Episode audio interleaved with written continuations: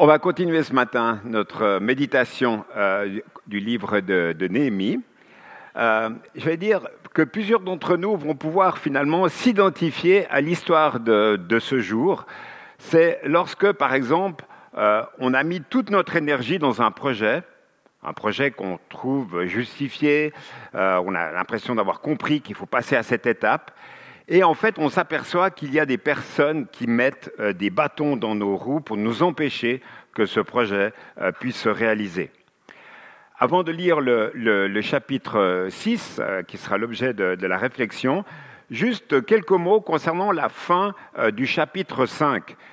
Gilles a médité la, première partie la, semaine dernière, et il y a deux, trois éléments qu'on a sauter euh, dans le découpage des textes. Je n'ai pas compris pourquoi, mais c'est comme ça. À la fin du chapitre 5, on apprend des, choses qui sont intéressantes sur la personnalité d'un responsable comme, euh, comme euh, Néhémie. Tout d'abord, on, on, apprend qu'il est devenu gouverneur de, du pays de Juda. Gouverneur, c'est une grosse responsabilité politique. Il va l'être pendant 12 ans. Lui va s'occuper de l'aspect politique et Esdras, on va le voir dans quelques semaines, va s'occuper de la restauration euh, spirituelle euh, du peuple.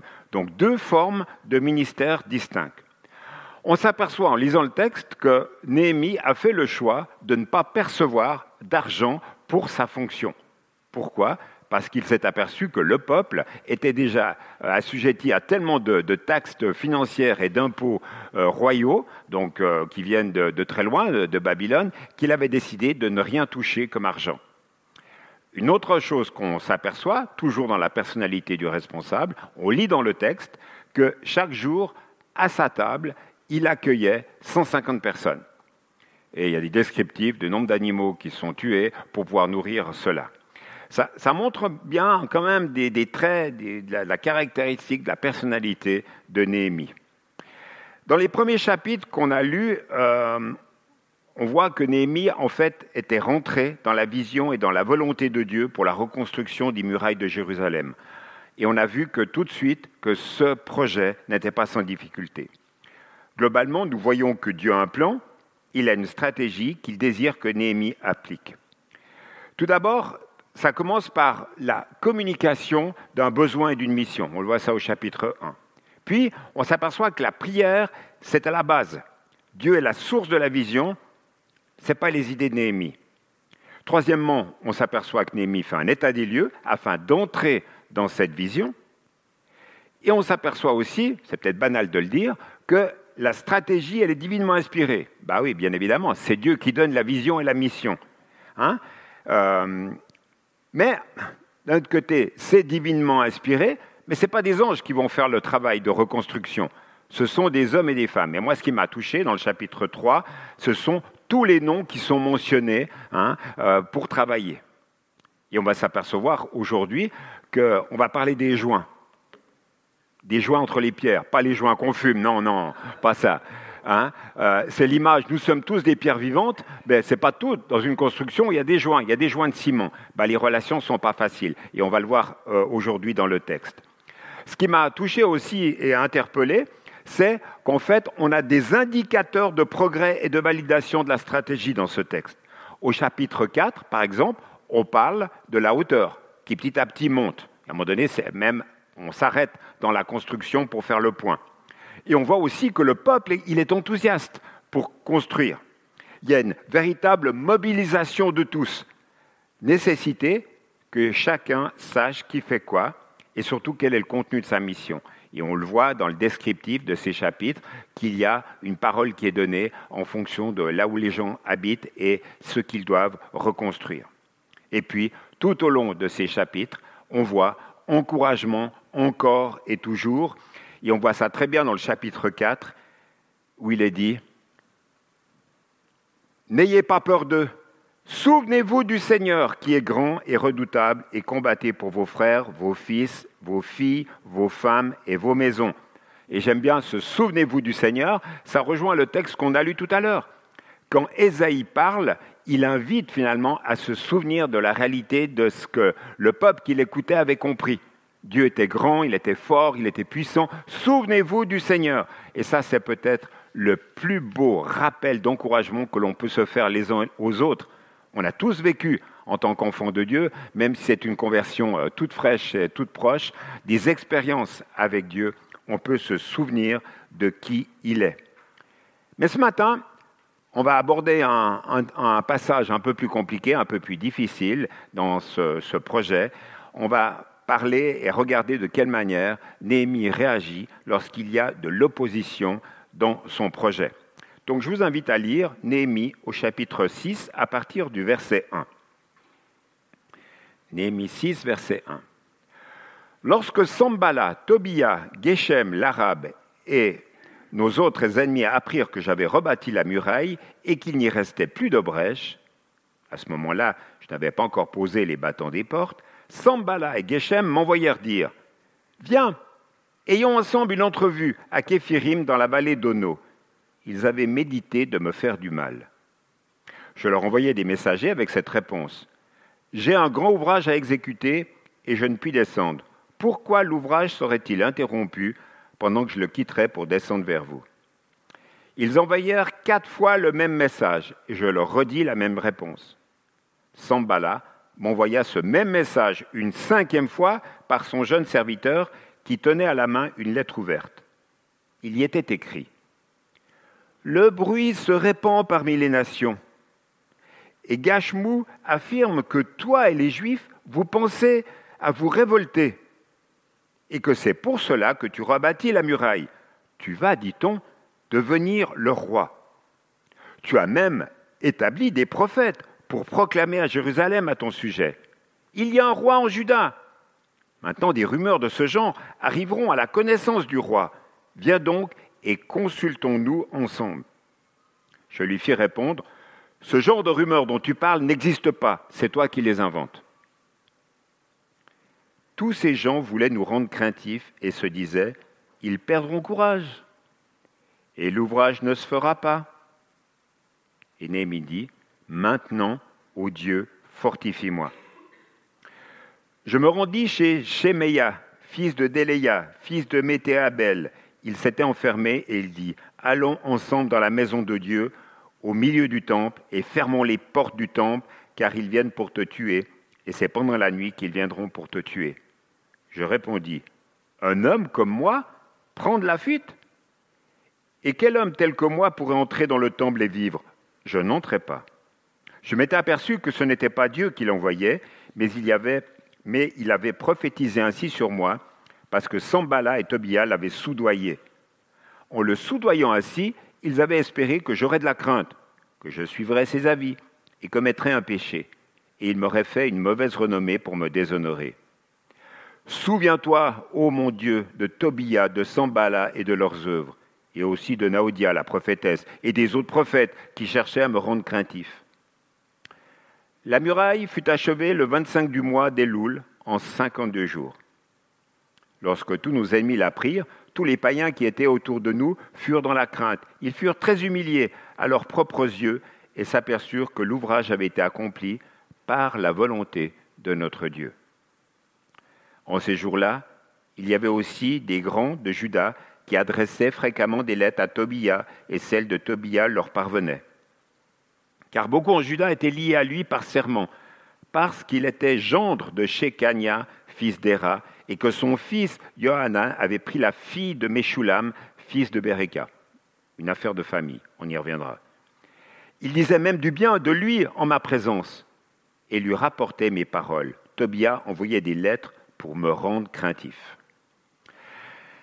J'aimerais tout d'abord faire une, une, dire quelques paroles d'actualisation. C'est en général l'actualisation, on l'a fait à la fin de la prédication, mais là, je pense qu'il y, y, a quelque chose à dire. Aujourd'hui, Dieu n'habite pas, n'habite plus à Jérusalem ou dans un temple comme du temps de Néhémie.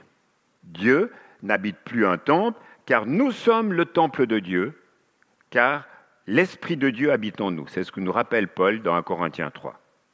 Donc si l'on veut que, que l'Église de Jésus-Christ, l'Église avec un grand E de Jésus-Christ progresse ou soit restaurée selon les situations, il faut qu'il y ait une volonté de l'ensemble de l'Église et donc aussi par conséquent une volonté individuelle. puisque la volonté de l'ensemble de l'Église est que le fruit de la volonté individuelle de chacun. Mais la ruse principale du malin, c'est de nous faire croire qu'il n'y a pas besoin de progression ou de restauration dans les processus. Et c'est une idée qui accourt dans bien des églises.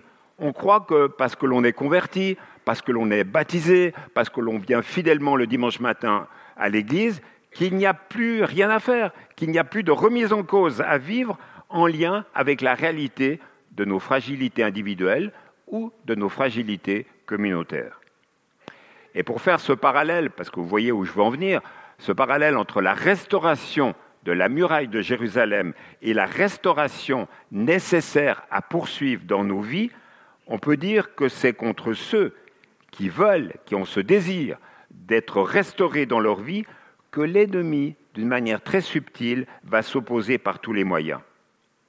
Pourquoi est-ce que je dis ça? Parce que ce chapitre nous parle de quoi? Il nous parle finalement, tout en les nommant personnellement, vous avez entendu les noms euh, des familles, il nous parle des ruses de l'ennemi. Et tout d'abord, il y a une, une, première ruse qui nous apparaît banale, c'est finalement une invitation au dialogue. Néhémie a compris très rapidement que c'est dans le but de lui faire du mal qu'il est invité à cette rencontre. Bon, Sambala et Tobia, relisez les chapitres précédents, vous verrez comme quoi euh, ils ne faisaient pas œuvre de construction dans le processus de reconstruction de la muraille. L'ennemi, en quelque sorte, au travers de ces hommes, veut sa peau. Mais pas seulement ça, euh, ces ennemis-là veulent la peau spirituelle de Néhémie.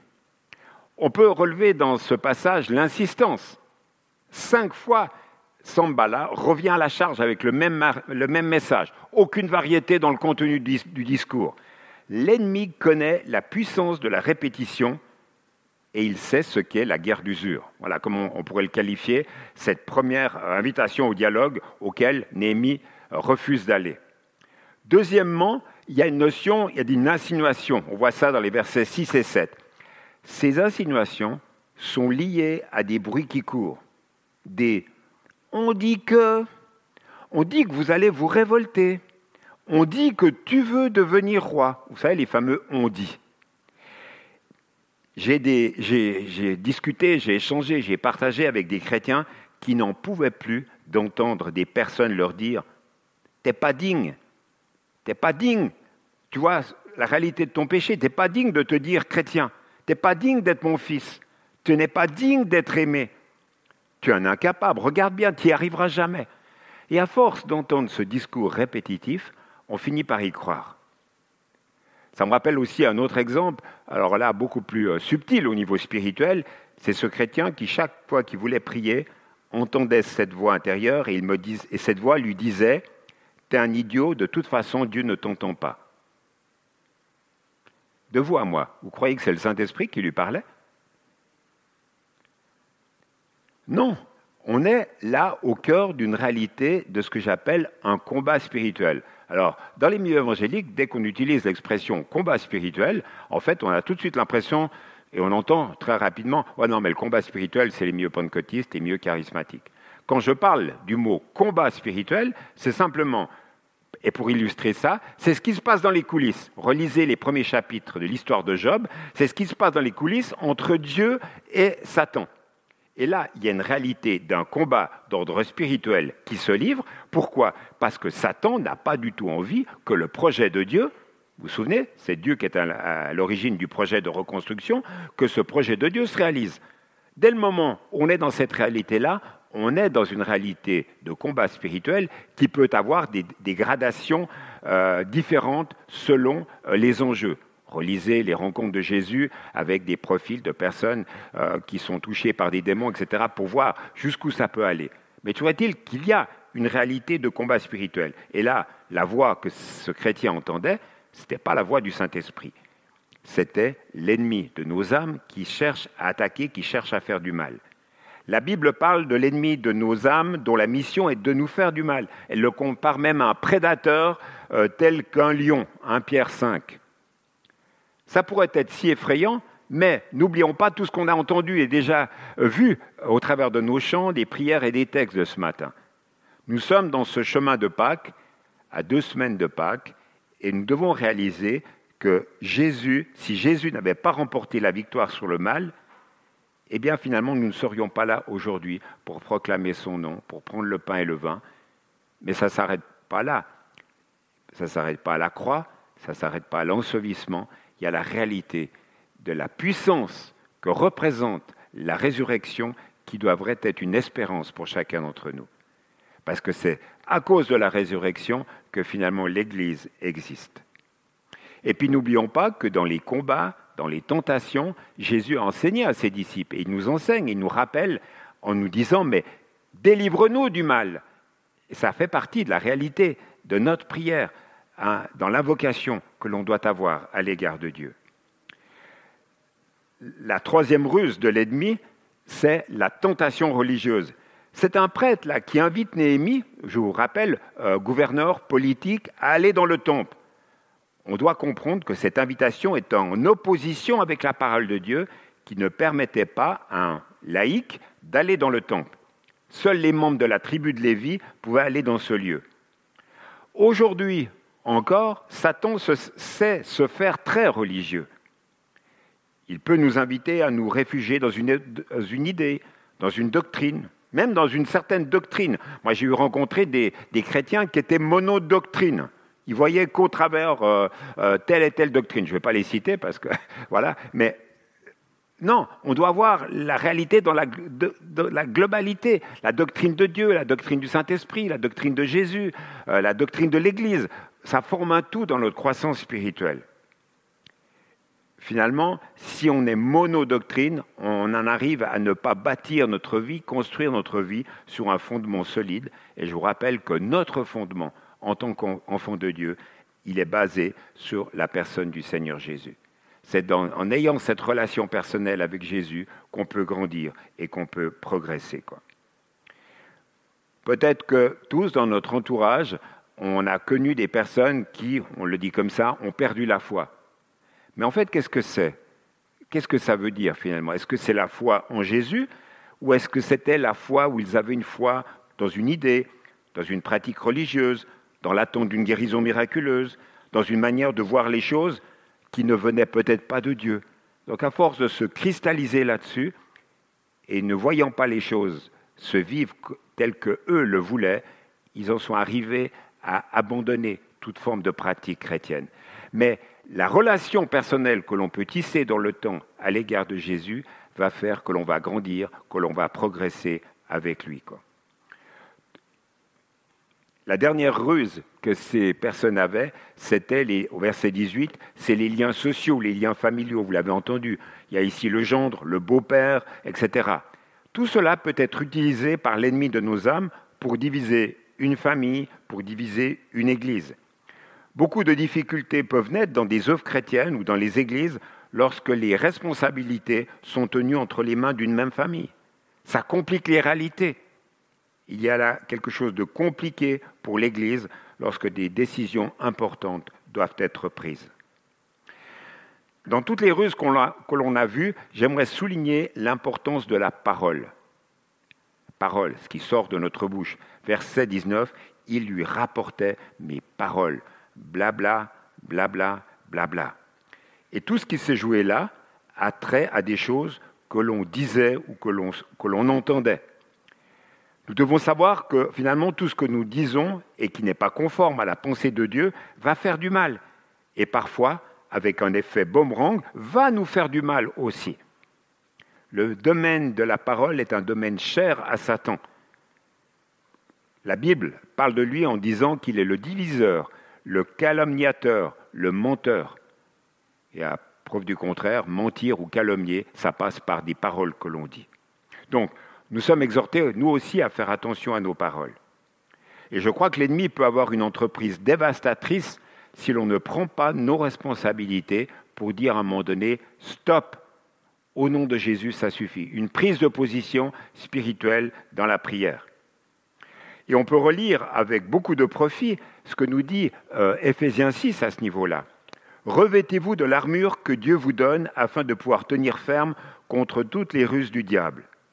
Car nous n'avons pas à lutter contre des êtres de chair et de sang, donc contre des êtres humains, mais contre les puissances, contre les autorités, contre les esprits du mal dans le monde céleste. Notre combat n'est donc pas contre des personnes, mais contre les idées ou les comportements de ces personnes. Et au contraire, nous devons demander de la part de Dieu un amour renouvelé de la part du Seigneur pour la personne. C'est-à-dire pas pour rien que dans l'enseignement de Jésus, je le rappelle, je l'avais déjà dit il y a quelques semaines ici, en fait Jésus nous invite à aimer même nos ennemis. Il ne nous invite pas à aimer seulement ceux avec lesquels on s'entend bien, même nos ennemis. Donc, calibrez ceux pour lesquels c'est compliqué pour vous. Et voilà, le défi, notre défi, il est là. Aimer, Seigneur, donne-moi de l'amour pour aimer celui qui n'est pas aimable. Je crois qu'il y a des gens, chrétiens ou pas, qui sont animés régulièrement par un esprit de division. Dès qu'ils arrivent, vous, remarquez ça dans le milieu professionnel ou peut-être même dans votre famille, dès qu'ils arrivent, il y a des tensions, il y a des disputes. Ils veulent toujours avoir raison. Et simplement, au travers des quelques paroles qu'ils disent, ça fait de la zizanie. Et ça, en disant ça, en écrivant ça, ça m'a fait euh, repenser à une BD de mon adolescence. Mais si vous ne l'avez pas lu, vous qui êtes des parents, allez dans la bibliothèque euh, des BD et relisez. Vous verrez les parallèles qu'on peut faire dans, hélas, dans l'Église. Les paroles des gens qui sont là, pas agréables et qui arrivent à, mettre la zizanie dans chaque groupe humain.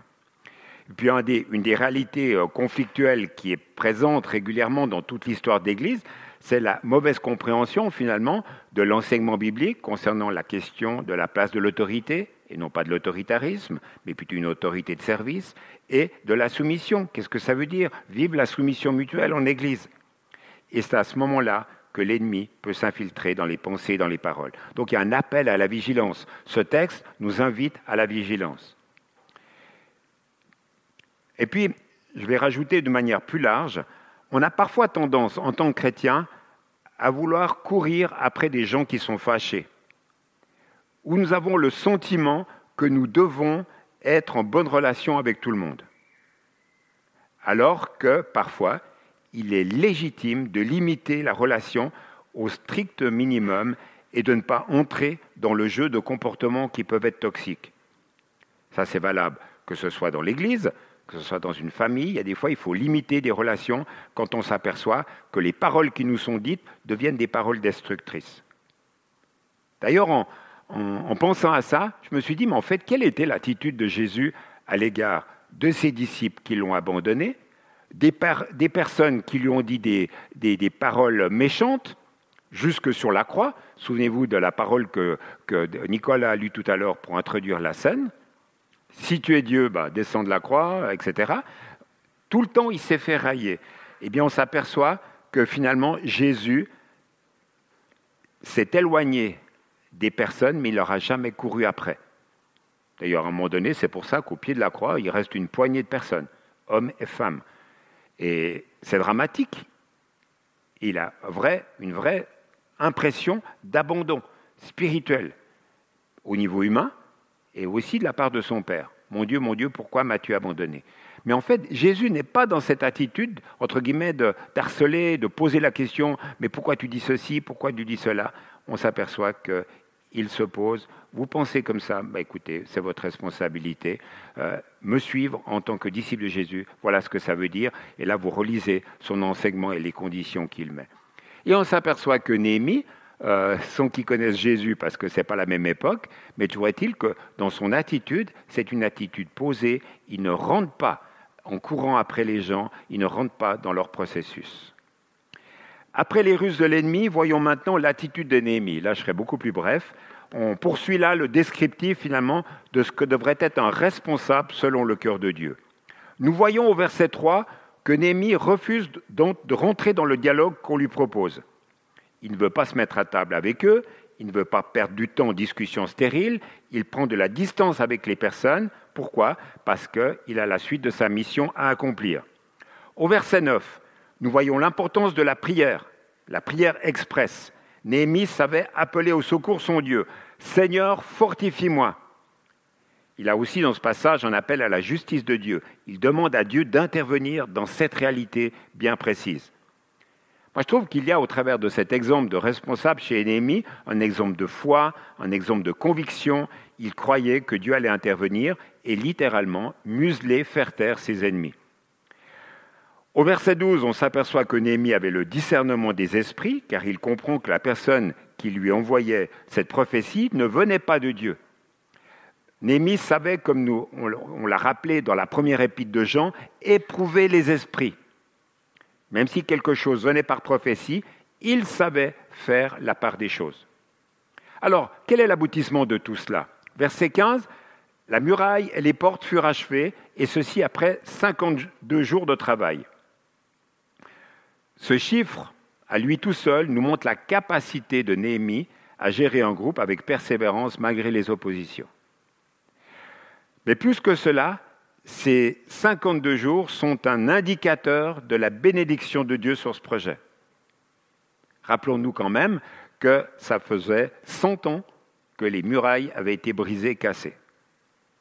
La ville n'est donc plus une passoire et surtout l'ennemi de ce projet est humilié. Et l'ennemi doit reconnaître au verset 16 que cette œuvre, elle est de Dieu.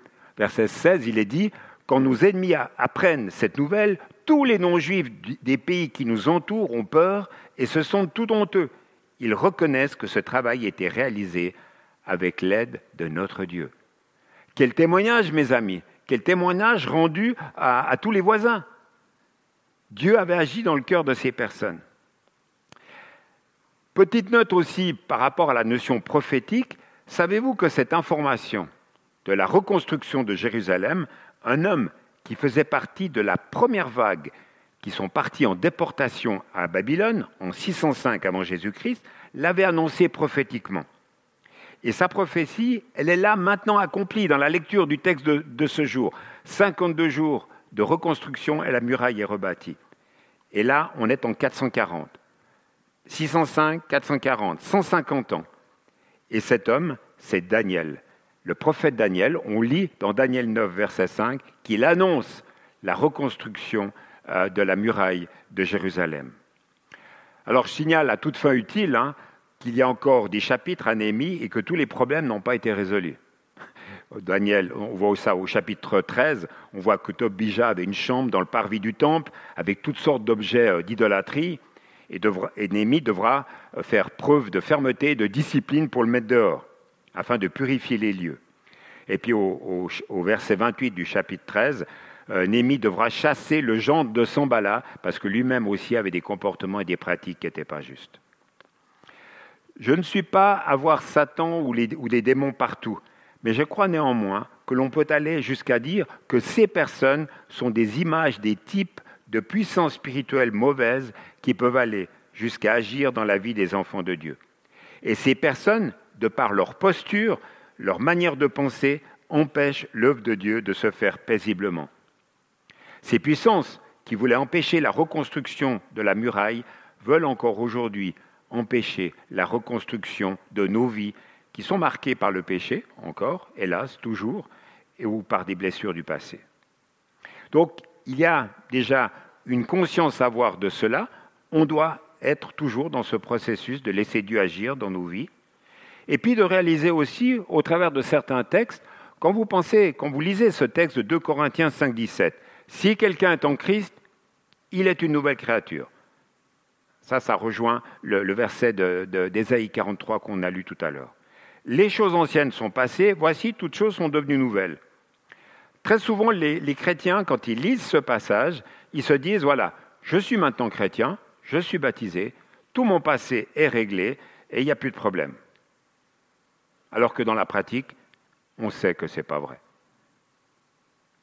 Alors qu'est-ce qui se passe? Comment comprendre ce passage? Voici, toutes choses sont en train de devenir nouvelles. Si on, traduit euh, avec précision ce passage, et je ne comprends pas pourquoi il n'est pas traduit de cette manière-là, Voici, toutes choses sont en train de devenir nouvelles. Il y a la notion du temps qui est là, qui est très importante. Et ça, c'est là, c'est quoi? C'est l'œuvre de sanctification, c'est l'œuvre du Saint-Esprit qui se fait dans nos cœurs et dans nos vies, dans le temps et dans la durée. Il agit en profondeur. Pour cela, il faut accepter de se laisser examiner par le Seigneur et d'avoir ce désir de pouvoir progresser et de pouvoir grandir avec lui. Oui, certes, un certain nombre de choses anciennes sont passées, mais il y a encore un certain nombre de choses qui nous collent à la peau et on a besoin de cette aide du, Seigneur pour qu'il y travaille, pour qu'il agisse. Pour ça, il faut lui laisser euh, toute la place. Je conclus en disant que si j'ai affirmé ce matin, ce n'est pas pour nous effrayer d'une quelconque manière, j'espère que vous l'avez compris, mais c'est aussi pour nous rappeler que Jésus est venu et qu'il a vaincu. Si Néhémie et le peuple ont pu vivre cette belle reconstruction de la muraille, nous pouvons vivre aussi, nous, cette, cette œuvre de reconstruction euh, spirituelle dans nos cœurs et dans nos vies. Encore une fois, je le rappelle, en fait, il y a la croix, mais il y a la résurrection. Et à cause de ces deux facettes, de ces deux réalités, nous pouvons vraiment progresser avec l'aide du Seigneur. Avec Jésus, nous n'avons pas à craindre d'affronter nos propres réalités en face, ou dit autrement, nous n'avons pas à avoir peur de considérer ce que nous sommes. N'ayez pas peur, n'ayez aucune crainte. Voilà ce que nous disait Ésaïe 43 tout à l'heure. Avec Jésus, nous pouvons oser, nous pouvons lui demander sa protection. Et si l'ennemi, avec ses Sambala, Tobija et autres, essaye de nous piéger, si nous sommes l'objet de médisance, comme c'était le cas pour Néhémie, eh bien, par conséquence, ça peut engendrer du découragement, mais levons la tête, regardons à la croix, regardons à Jésus, parce que Jésus a pris toutes choses entre ses mains. Je finis en rappelant que la volonté de Jésus est de nous protéger. Il l'a fait pour Néhémie et il veut le faire aussi pour chacun d'entre nous. Dieu aussi nous donne une vocation. Il a donné une vocation particulière à Néhémie. Et c'est pour ça que Néhémie avait confiance. Néhémie a servi à Jérusalem, là où Dieu l'avait appelé, et Dieu veut se servir de nous là où il nous a appelés. On voit que Néhémie ne, cède pas à la peur. Il ne commet pas de péché en entrant dans le temple. Et pourtant, je relèverais qu'il aurait pu être une cible facile. Un homme en responsabilité, dans le texte, il apparaît comme étant dans une réalité quand même de grande solitude. On n'a pas de conseil d'administration, de groupe de responsables pour entourer Néhémie à cette occasion-là. On le voit dans cet épisode-là être vraiment seul. Et ça, c'est important de bien se souvenir. Ne laissons jamais un responsable seul, un responsable tout seul. Dieu encourage le collectif, il encourage le ministère d'équipe. Et on le voit dans toute la mise en œuvre de ce, de ce programme de reconstruction de la muraille. Et dernier aspect, encore et toujours, comme Paul nous y invite, prions pour ceux qui ont une responsabilité dans l'Église. Ils doivent lutter contre l'adversité, ils doivent gérer tellement de choses. C'est vrai du temps de Paul, mais c'est encore plus vrai euh, aujourd'hui. Tout à l'heure, je parlais de validation euh, en fonction des étapes.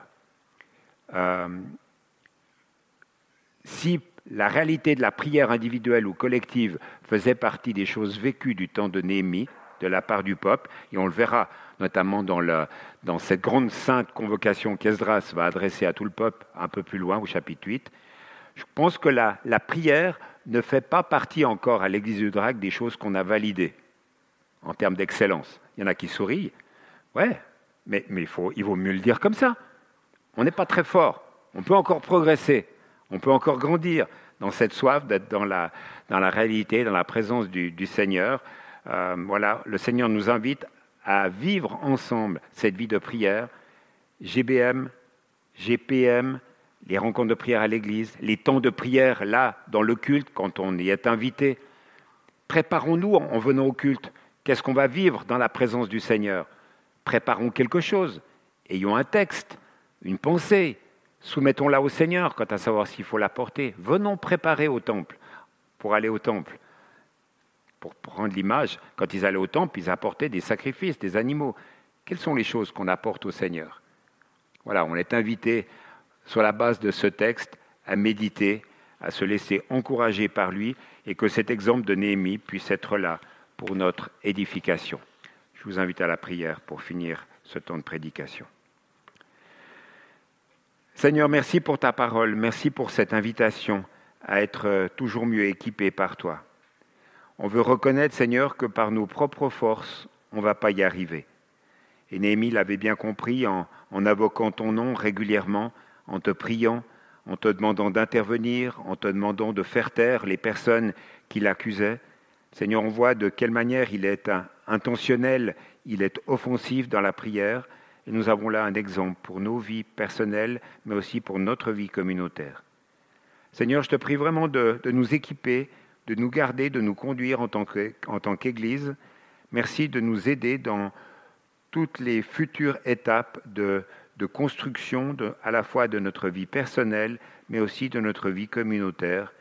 On veut te redire, Seigneur, ce matin, que notre désir, c'est de progresser toujours plus avec toi.